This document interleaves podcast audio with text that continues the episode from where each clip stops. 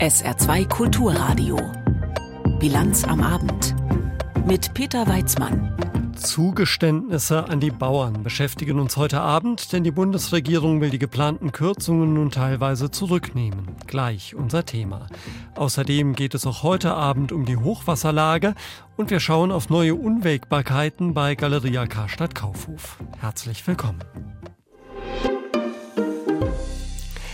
Rolle rückwärts bei der Ampel. Nach dem Haushaltsurteil des Bundesverfassungsgerichts hatte sie sich ja mühevoll auf ein Sparpaket geeinigt, das unter anderem die Landwirte treffen würde. Der günstigere sogenannte Agrardiesel und die Kfz-Steuerbefreiung für die Landwirte sollten gestrichen werden.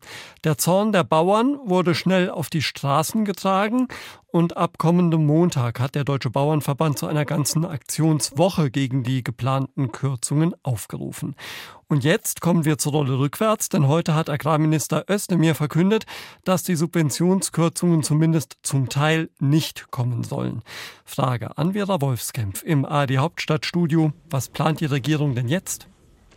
Also Land- und forstwirtschaftliche Betriebe müssen weiterhin keine Kfz-Steuer bezahlen für ihre Traktoren, Mähdrescher oder Anhänger. Es bleibt also bei diesen grünen Kennzeichen, die man immer sieht an diesen großen Maschinen und Geräten. Und beim Agrardiesel, da wird die Steuerbegünstigung zwar abgeschafft, aber Schritt für Schritt und nicht auf einmal. Also bisher können sich ja Bauern einen Teil der Steuern auf den Diesel, den ihre großen Landmaschinen verbrauchen, erstatten lassen. Das bleibt auch so fürs vergangene Jahr, das Sie jetzt gerade abrechnen. Aber der Entlastungssatz wird dann nach und nach verringert. Erstmal um 40 Prozent in diesem Jahr, dann weiter, bis es dann 2026 gar keine Subventionen mehr gibt. Mhm. Hat Minister Özdemir denn gesagt, was die Bundesregierung zum Sinneswandel bewegt hat? Tiefere Einsicht oder Angst vor den Bauern?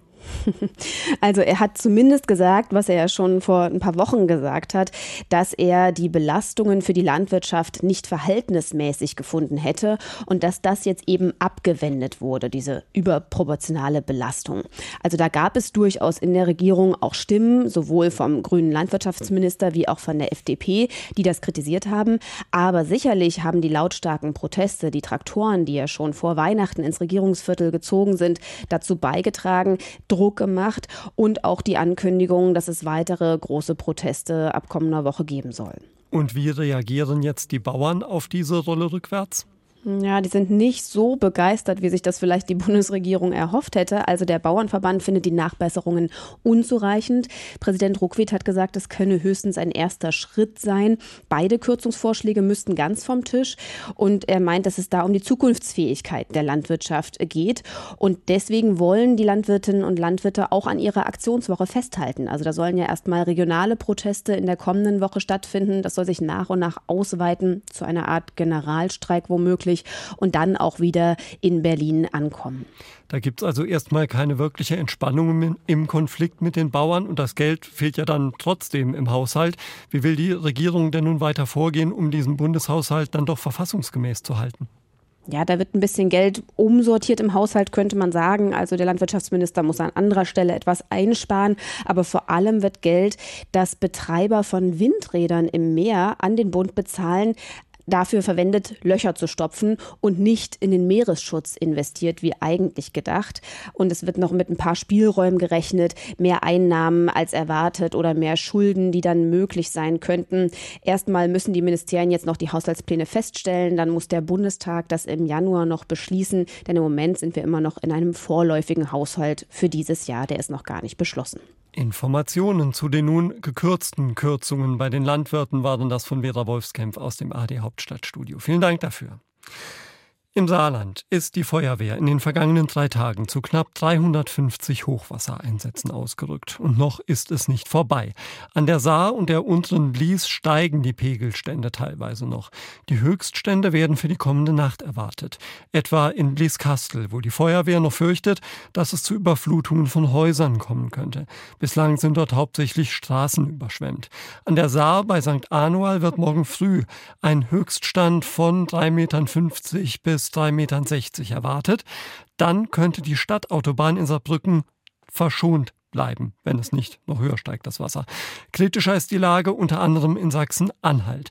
Seit den Weihnachtstagen kämpfen Einsatzkräfte im Landkreis Mansfeld-Südharz entlang des Flusses Helme gegen das Hochwasser. Heute haben sie Besuch bekommen vom Bundeskanzler Olaf Scholz. Theo M. Lies berichtet. Pünktlich um 12.35 Uhr landete Kanzler Olaf Scholz in Oberröpplingen. Der weiße Bundeswehrhubschrauber setzte auf dem dortigen Sportplatz auf und damit auf einer der wenigen Flächen rund um das Dorf im Südharz, das bislang weitgehend trocken geblieben ist. Von dort sind es nur knapp 200 Meter, die das Dutzend politischer Gäste bis zur Helmebrücke zurückzulegen hatte, um sich ein eigenes Bild vom Ausmaß der Überschwemmungen machen zu können. Gut vier Fußballfelder breit präsentiert sich hier das braune Wasser der Helme Ansonsten ein eher harmloses Flüsschen, mutmaßte auch Olaf Scholz. Wie breit stelle ich mir die normalerweise vor? Wir haben im Sommer, wir hatten ja Dürresommer, ja. 40 Zentimeter am Pegelbindung. 40 Zentimeter, jetzt haben wir 2,42 Meter. Machte Landrat André Schröder auf die aktuelle Situation aufmerksam. Auch wenn derzeit der Himmel dem Südharz eine Verschnaufpause gönnt, das Hochwasser wird die Region noch einige Wochen in Atem halten. Denn noch sinken die Pegel nicht, noch haben Dauerregen und steigendes Grundwasser viele Felder auch abseits der Helme in Seenlandschaften verwandelt. Viele Deiche beginnen bereits durchzuweichen. Das bereitet den örtlichen Experten große Sorgen. Wie in Oberröpplingen wurden zum Schutz der Dörfer bereits Hunderttausende Sandsäcke verbaut. Die werden seit Tagen in Berger gefüllt.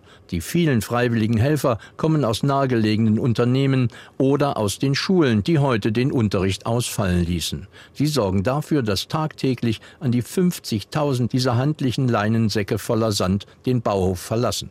Eine Hilfsbereitschaft, für die auch Olaf Scholz direkt vor Ort dankte. Das ist ein großes Zeichen der Solidarität hier vor Ort. Viele im Einsatz aus anderen Ländern. Es sind auch die bundesweiten Hilfsorganisationen im Einsatz. Die Bundeswehr wird hier helfen, unmittelbar entsprechend der Anforderung. Und das, glaube ich, zeigt, dass wir zusammenstehen können in Deutschland. Von finanzieller Hilfe war bislang nicht die Rede. Auch eine Nachfrage wegen des Katastrophenfalls, die Schuldenbremse eventuell auszusetzen, wurde vom Kanzler nicht beantwortet. Das Hochwasser hat hier viele überrascht, sagte auch Sachsen-Anhalts Ministerpräsident Rainer Haseloff. Denn eigentlich soll ein vor 60 Jahren gebautes Rückhaltebecken bei Kelbra den Wasserzulauf zur Helme regulieren. Die trat vor dem regelmäßig über die Ufer. Das hat bislang bestens funktioniert, doch so einen dauerhaften Regenguss über Wochen hinweg hatten wir noch nicht. Die Talsperre war im November faktisch leer und ist jetzt bis an die Kante vollgefahren. Das läge wohl auch daran, dass im Harz durch Dürrejahre und Insektenbefall flächenweise Bäume abgestorben waren und damit auch lebenswichtige Wasserspeicher verloren gingen. Das Wasser brauche eben Platz, stellte Umweltministerin Steffi Lemke fest. Da müssten mehr Überschwemmungsflächen geschaffen werden. Das sei eine wichtige Aufgabe, der sich die Bundesregierung mittel- und langfristig stellen müsse. Der Bundeskanzler und die Umweltministerin heute also in Sachsen-Anhalt. In Niedersachsen war Olaf Scholz ja schon zum Jahreswechsel. Die dortige Innenministerin Behrens spricht auch heute von einer sehr kritischen Lage, freut sich aber unter anderem über die Unterstützung französischer Helfer. Die haben einen mobilen Deich in der Gemeinde Winsen an der Aller aufgebaut. Auch die Stadt Oldenburg ist derzeit besonders vom Hochwasser betroffen. Von dort berichtet Marie Schiller. Seit dem Sonnenaufgang sind 220 Einsatzkräfte von Feuerwehr, DLRG und dem Technischen Hilfswerk in Böhmerstede, einem südlichen Stadtteil von Oldenburg, unterwegs. Im Laufe des Tages wurde heute ein mobiler Deich fertiggestellt. Die meisten Einsatzkräfte sind Freiwillige. Sie kommen vor allem aus der Region aus Nordwestniedersachsen. Seit dem 23. Dezember sind sie hier im Einsatz, sagt Markus Schwerend vom Technischen Hilfswerk. Es sind natürlich manchmal lange Tage, es sind im Sandsackverbau auch anstrengende Tage, aber dieser, dieser Wille, was zu tun und auch was tun zu können von all dem, was man so sieht, das ähm, hilft wirklich sehr und dann, dann erfüllt einem das mit Riesenfreude, wenn man am Ende des Tages zu Hause in sein Bett fällt. Der Deich soll die Anwohnerinnen und Anwohner schützen. Sie haben sich schon auf das Schlimmste vorbereitet, darauf, dass ihre Häuser evakuiert werden müssen. Mehr als 800 Menschen müssten dann ihr Viertel wegen des Hochwassers verlassen. Dass das nötig sein wird, danach sieht es derzeit aber nicht aus. Ich bin heute froh, dass es mal nicht regnet. Dies sind ja überwiegend Vorsichtsmaßnahmen und da bin ich schon mal beruhigt dass die das hier so machen. Wir wohnen ein bisschen weiter oben, das heißt, wir haben damit eigentlich nicht viel zu tun. Ähm, aber hier, jetzt laufen wir gerade hier zum ersten Mal lang mit den mobilen Deichen. Das ist schon ein bisschen angsteinflößend. Man kann nur hoffen, dass das hier alles so ein bisschen trocken bleibt äh, und dass hier keiner evakuiert werden muss. Andere Einsatzkräfte arbeiten auf dem Wasser. Mit Booten kontrollieren sie den Fluss, sagt die Leiterin des Krisenstabs Christine Petra Schacht. Das Hauptaugenmerk, das ist das Boot, ein Boot von der DLAG und ein Boot vom THW, ist auf der Hunte vor dem Wasserkraftwerk das Treibgut einzusammeln, was ja jetzt doch ankommt. Dadurch, dass natürlich auch alles aus den Überschwemmungsgebieten mit äh, in die Hunte gespült wird, die ja auch aktuell eine sehr viel größere Fließgeschwindigkeit hat als sonst, dass wir das rechtzeitig einsammeln, damit es sich eben nicht verkeilt. Die ersten Lkw-Ladungen Treibgut, Baumstämme, Äste und Büsche haben die Boote heute abgeladen.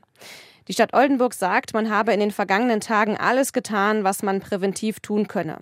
Der Wetterbericht fürs Wochenende beruhigt die Menschen ein wenig, sagt Frank Hinrichs von der Stadt Oldenburg, denn es ist Frost angesagt. Das ist für uns eine gute Prognose, weil Kälte bringt auch Trockenheit und falls dann doch ein bisschen Schnee dabei ist, der bleibt ja erstmal liegen, der geht ja nicht sofort in die Flüsse. Dem Vernehmen nach ist das auch kein Problem für die Deiche, sondern könnte eher einen positiven Effekt auf die Deiche haben. Die Stadt Oldenburg kontrolliert regelmäßig die Deiche. Helferinnen und Helfer bleiben vor Ort. Niemand weiß, wie sich der Wasserstand in den kommenden Tagen und Wochen verändern wird.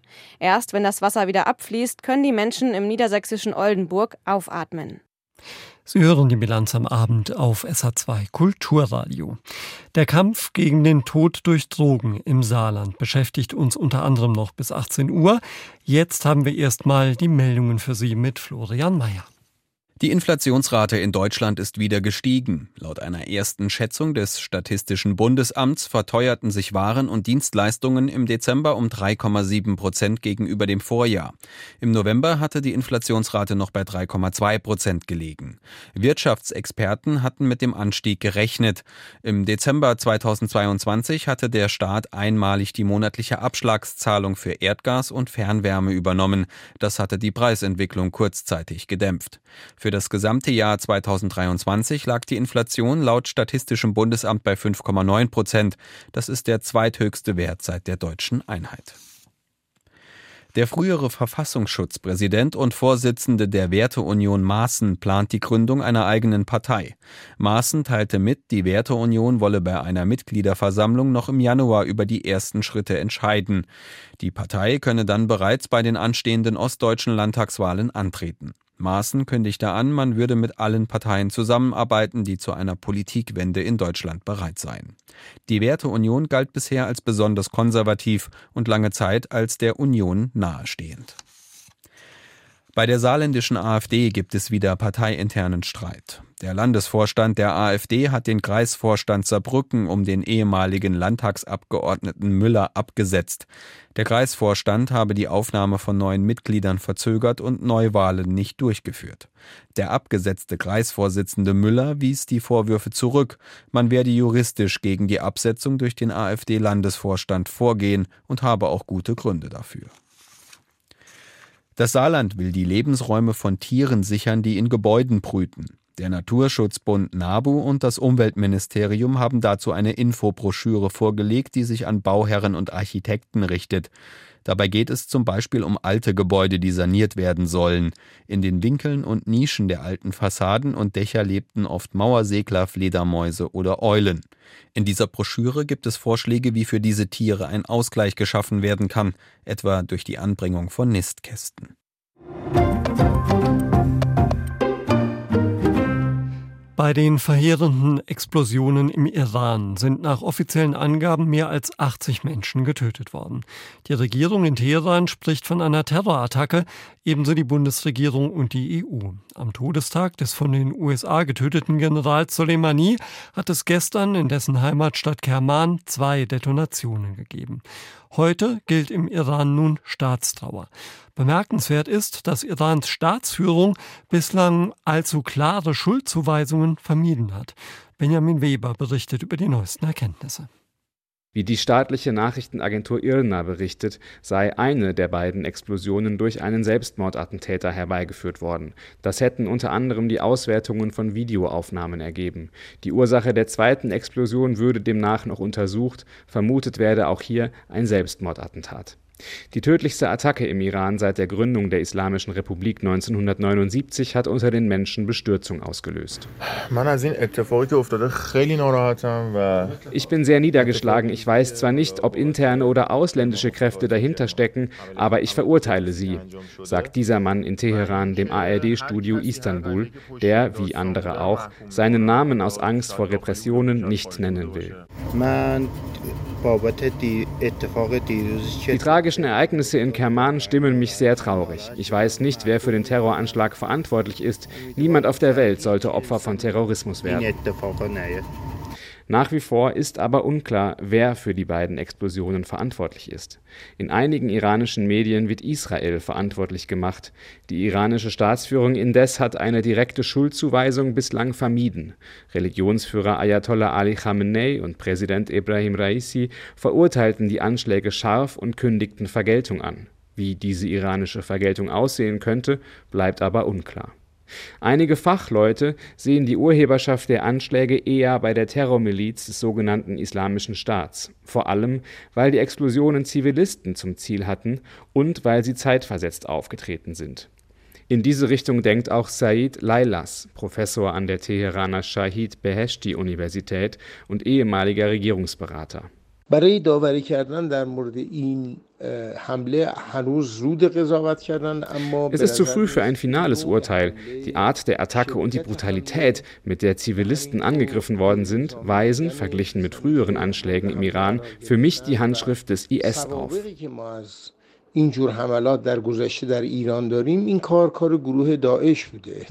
Zu dieser Vermutung passt die Ankündigung von Irans Innenminister, dass man die Sicherheitsmaßnahmen an den Grenzen zu Afghanistan und Pakistan verstärkt habe. Das legt nahe, dass der Iran den IS-Ableger Khorasan hinter den Bombenanschlägen vermuten könnte, da dieser hauptsächlich in Afghanistan operiert.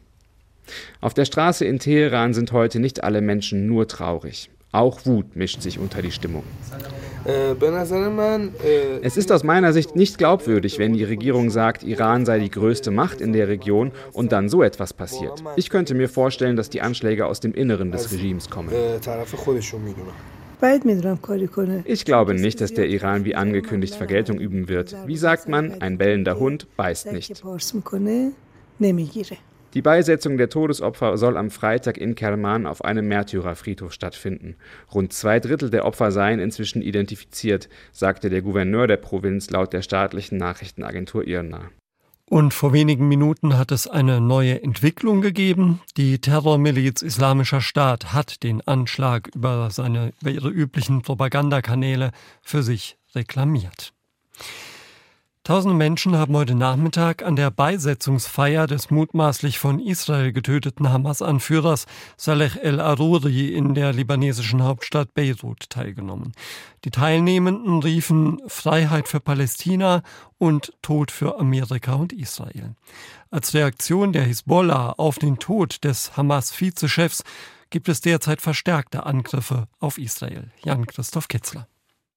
An der Nordgrenze Israels hat es weiteren Beschuss durch die Hisbollah gegeben. Israel reagierte mit Angriffen auf Stellungen der Terrormiliz. Die Lage im Norden Israels ist angespannt. 70 bis 80.000 Menschen sind dort weiterhin evakuiert.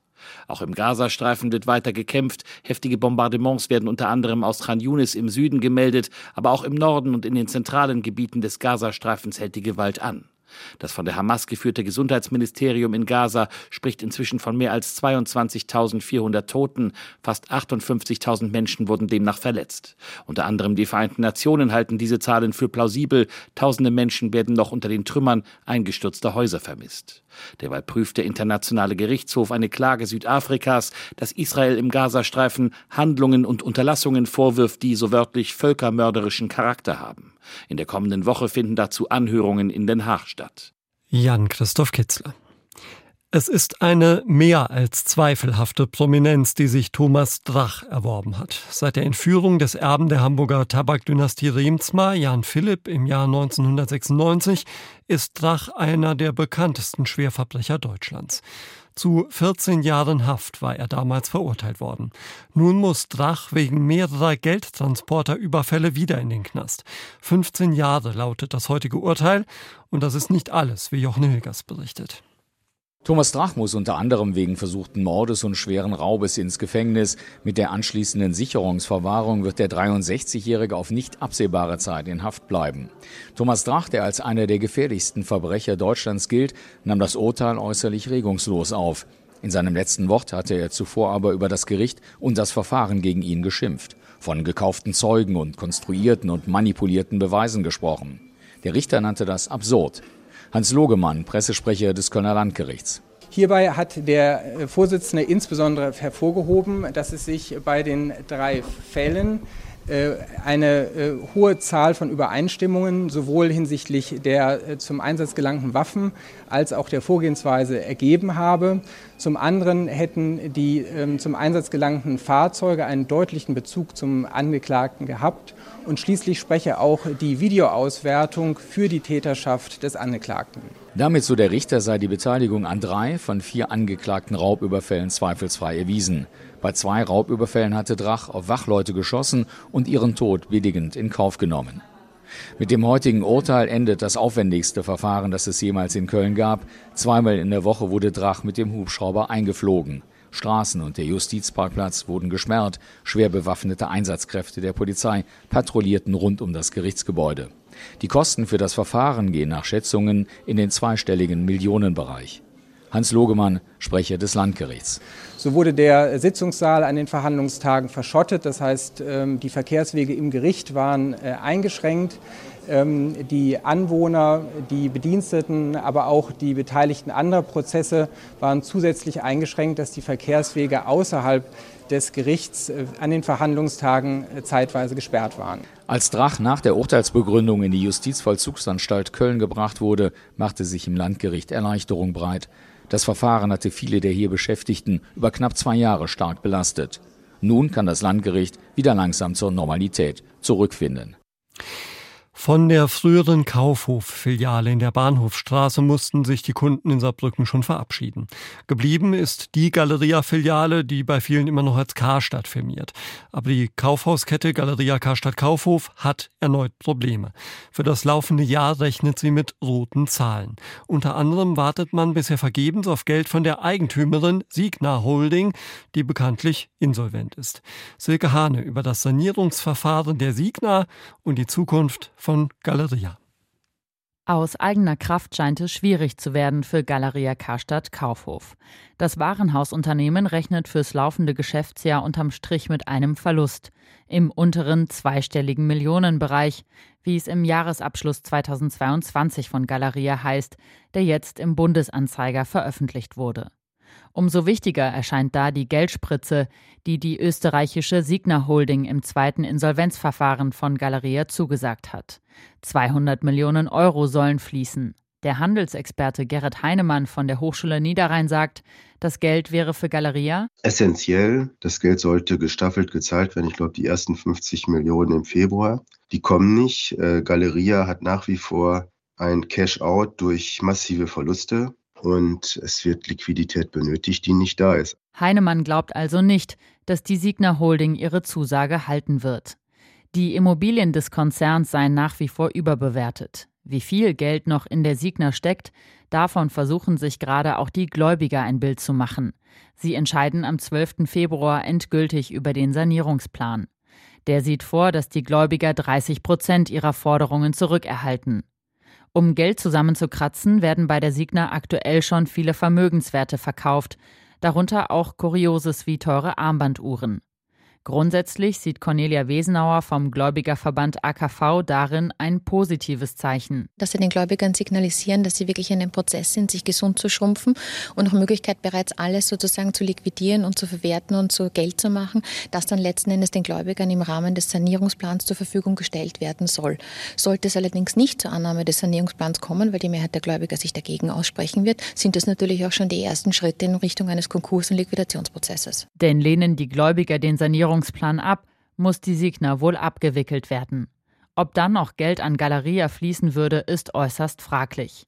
Denn der Verkauf der Immobilien etwa dürfte vor allem den Banken zugutekommen, die die Häuser finanziert haben, so der Handelsexperte Heinemann. Aufgrund der Tatsache, dass im Immobilienbereich, wenn Darlehen oder Hypotheken von Banken vergeben werden, und das war ja hier in großem Stil der Fall, dass die erstrangig sind oder als Hypothek besichert sind, sodass das gar nicht in die Insolvenzmasse reingeht. So, wenn ich das gegenrechne, dann bleibt nicht mehr viel übrig. Offen ist die Frage, inwiefern Signa-Gründer und Milliardär René Benko mit seinem Privatvermögen in die Haftung genommen werden kann. Er hält über Stiftungen die größten Anteile an der Signa.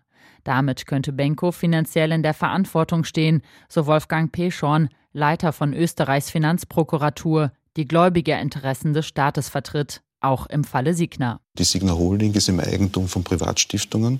Da muss man den Blick dann auch hinwenden. Das ist das eine. Und das andere ist, natürlich muss man sich auch die Frage stellen, wenn jemand mit einem Firmenjet von A nach B reist, ob das betrieblich notwendig war äh, oder ob hier Forderungen und Ansprüche der Konkursmassen bestehen gegen so jemanden. Die müssten dann allerdings wohl in langwierigen Prozessen erstritten werden. Für Galeria Karstadt Kaufhof, wo weiter Verluste geschrieben werden, ist das eine schlechte Nachricht. Wie die Süddeutsche Zeitung bereits vergangene Woche berichtete, soll die nächste Insolvenz schon in Vorbereitung sein. Silke Hane hat berichtet. Bis Ende Dezember sind im Saarland laut Gesundheitsministerium 39 Menschen nach oder durch den Konsum von Drogen gestorben. Das sind damit im vergangenen Jahr zwar vier weniger als im Rekordjahr 2022, aber das mindert die Tragik jedes einzelnen Schicksals natürlich nicht. Eine Einrichtung, die sich inzwischen seit über 30 Jahren um Schwerstsüchtige kümmert, ist das Drogenhilfezentrum Saarbrücken. Frauke Feldmann hat sich dort nach der Situation erkundigt und sich die Arbeit angeschaut. Hofdienst im Drogenhilfezentrum Saarbrücken. Marcel Schmidt ist der Erstkontakt für Süchtige, die hier Sicherheit suchen. Das Anhören von Sorgen und Nöten gehört genauso zu seinem Job wie die Kontrolle, dass auf dem Hof nicht gedealt wird. Vor allen Dingen, man darf nicht nachtragend sein. Wenn also heute jemand einen beleidigt, muss das spätestens in zwei Stunden vergessen sein. Das ist einfach so. Am Tag kommen hier bis zu 140 Besucher. Was konsumiert wird, muss vorgezeigt werden. An der Theke drinnen gibt es sauberes Besteck für einen sicheren Konsum. Geöffnet ist tagsüber 365 Tage im Jahr. Personalintensive Arbeit. Insgesamt 30 Mitarbeiter kümmern sich. Doch es ist schwierig, neues Personal zu finden. Schmidt war früher Lkw-Fahrer, wollte etwas Sinnvolles für die Gesellschaft machen. Kranken Menschen muss geholfen werden. Das ist das A und O. Wenn wir nicht helfen, stellen Sie sich vor, wie es in der Stadt aussehen würde, wie es den Menschen gehen würde. Wir sind dafür da, dass sie in Anführungsstrichen natürlich gesund bleiben. Wenn Notfall ist, sind wir da, für jeder zu beleben, beziehungsweise so lange am Leben zu halten, dass äh, Krankenwagen kommt. Wer soll es denn sonst machen? Trotz Ausstiegshilfen und Präventionsangeboten sind vergangenes Jahr 39 Menschen an den Folgen ihres Drogenkonsums gestorben. Im Vorjahr waren es 43. Die konstant hohe Zahl habe verschiedene Gründe. Einer sei, dass sich das Konsumverhalten über die Jahre geändert habe, sagt der Leiter des Zentrums Sven Schäfer.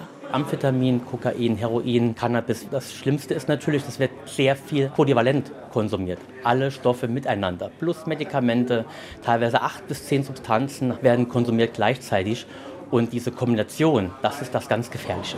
Die relativ neue synthetische Modedroge Flex, hinter der die Substanz Methylendioxypyrovaleron steht und die Herz und Zellen angreift, sei dagegen im Saarland noch nicht verbreitet, anders als in Großstädten. Wir haben eine relativ konstante Community an drogengebrauchenden Menschen, die nicht täglich durchmischt wird durch Neuankömmlinge, sage ich mal so. Äh, und das ist als unser Vorteil. Also Drogendealer sind Geschäftsmänner, die wollen halt auch Geld verdienen und die wollen halt nicht mit irgendwelchen Drogen sich das Geschäft kaputt machen, weil die Menschen relativ schnell ja auch dran verstärken. Dass zu wenig getan werde, weist das Gesundheitsministerium zurück.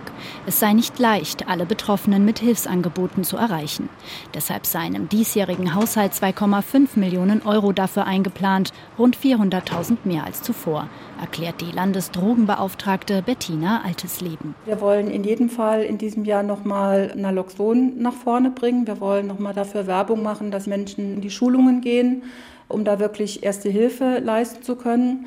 Wir wollen unserem Drogehilfezentrum natürlich helfen, dass sie entsprechend gut personalisiert sind, sodass wir dort, wie es geplant war, die Öffnungszeiten entsprechend ausweiten können. Dafür braucht es aber auch mehr Menschen wie Marcel Schmidt. Seine persönliche Motivation? Wir wollen nicht, dass jeder immer auf Knien ankommt und sagt, danke, danke, dass es euch gibt. Aber so ab und zu ist das mal ganz schön. Der Beitrag von Frauke Feldmann. Fehlt uns noch der Blick auf das Wetter im Saarland. Am Abend und in der Nacht fällt gelegentlich noch etwas Regen. Die Temperaturen gehen auf 6 bis 3 Grad zurück. Morgen am Freitag überwiegen die Wolken. Zeitweise sind aber Auflockerungen möglich. Schauer gibt es nur noch selten und dazu 6 bis 9 Grad maximal. Am Samstag dann weiterhin dichte Wolken und vereinzelt Regen oder Schneeregenschauer. Höchstwerte nur noch 2 bis 5 Grad. Ab Sonntag gehen die Temperaturen weiter zurück und nächste Woche gibt es erstmal Dauerfrost. Das war's von der Bilanz am Abend mit Peter Weizmann. Haben Sie jetzt einen schönen Abend. Tschüss.